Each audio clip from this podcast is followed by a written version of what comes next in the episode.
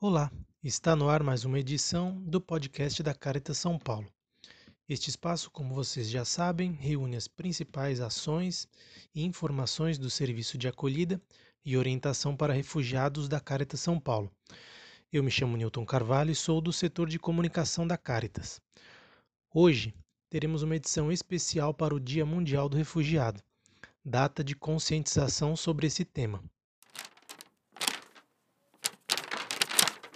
Hoje, então, vamos trazer alguns relatos de pessoas em situação de refúgio em São Paulo. O primeiro deles é da venezuelana Marifer Vargas, que destaca, em sua fala, algumas percepções sobre o último ano, sobretudo um ano marcado pela pandemia.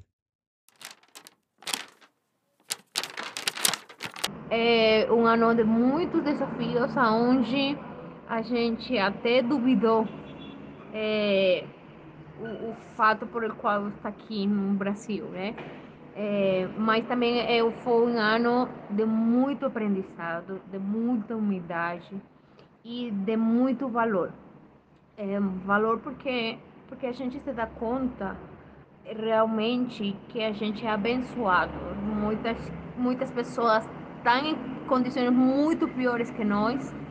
É, e nós temos um teto, nós conseguimos assegurar um teto, nós temos emprego, nós temos uma família junta, a gente não está passando fome, a gente consegue, a gente tem saúde, é, a gente consegue manter-se junto, né? E, e isso, isso, isso tem, isso passou a ser muito valorizado por nós neste ano. eu percebi que eu não sabia cuidar da minha filha é, e que de algum jeito a pandemia passou por diferentes momentos, sabe? A gente tem aquele momento no começo, ah, só são 40 dias e tal, e a gente se vira para manter todo mundo em casa e tal, e, e tentar não virar louco. Mas logo já passaram 40, já eram 80, já eram 100, já eram 120 e aí foi muito desafio mesmo, muita, muita, muita fortaleza. A gente é, fez pão para morador de rua, a gente ainda atua num, num, num, num serviço onde a gente é, comparte com quem menos tem. Então, esse foi meu ano, esse foi meu ano de pandemia. Eu já não sei em que ano estou, mas a gente está. Tá? E, e estamos juntos e misturados e quase loucos, mas estamos juntos. O congolês Prosper Dinganga reflete sobre como é estar em situação de refúgio no Brasil e relata em sua fala algumas dificuldades encontradas. Obviamente, eu sou homem negro, venho da África, do, da República Democrática do Congo, desde 2013. Estar na condição de refugiado, de refúgio, não é uma condição agradável. E, obviamente, num país como o Brasil, como homem negro, também não é fácil estar na condição de refúgio. Eu costumo dizer que as leis brasileiras em relação à imigração, em relação ao refúgio, são leis muito boas, que garantem alguns direitos e garante algum, alguma integração, acesso à integração e direitos para as pessoas refugiadas ou imigrantes. Mas isso, na realidade, é muito difícil ser concretizado. O acesso básico, por exemplo, o exemplo mais clássico que eu posso dar, acesso à reunião familiar. As reuniões familiares, desde um tempo, no Brasil, estão sendo muito é, difícil de, das pessoas contempladas como refugiado conseguir se juntar, que é um, que, é que é um direito básico que é da, da, é, das pessoas. Se juntar, estar junto com os familiares que deixaram, por muitos deixaram para trás, os que são nos outros países que querem se juntar são pais separados com os filhos, são filhos com separados com os pais, irmãos e tal. E, e poder incluir essas pessoas na sociedade.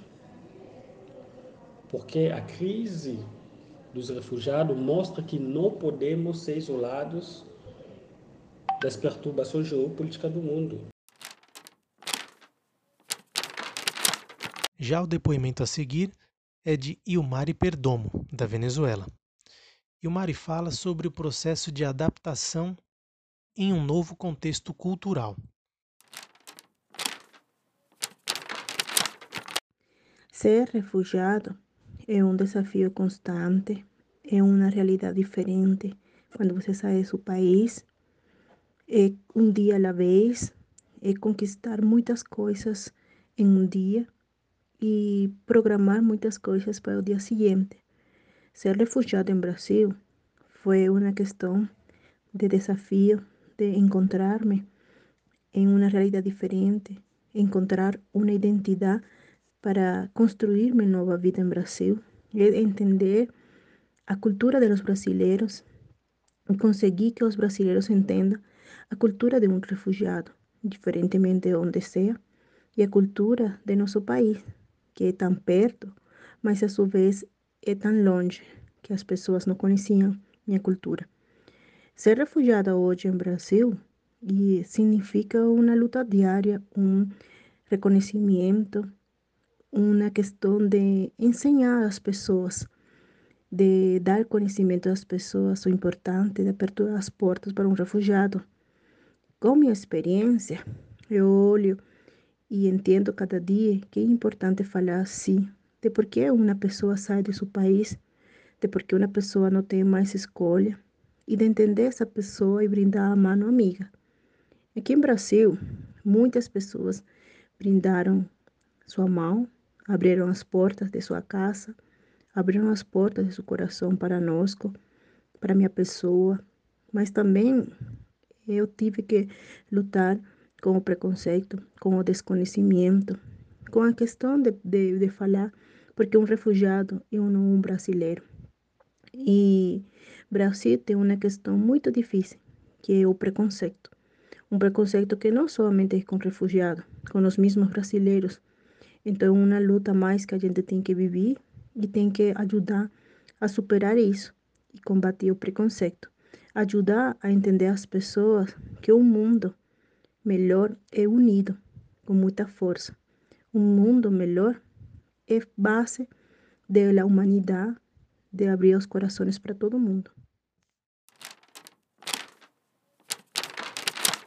Termina aqui mais uma edição do podcast da Caritas São Paulo.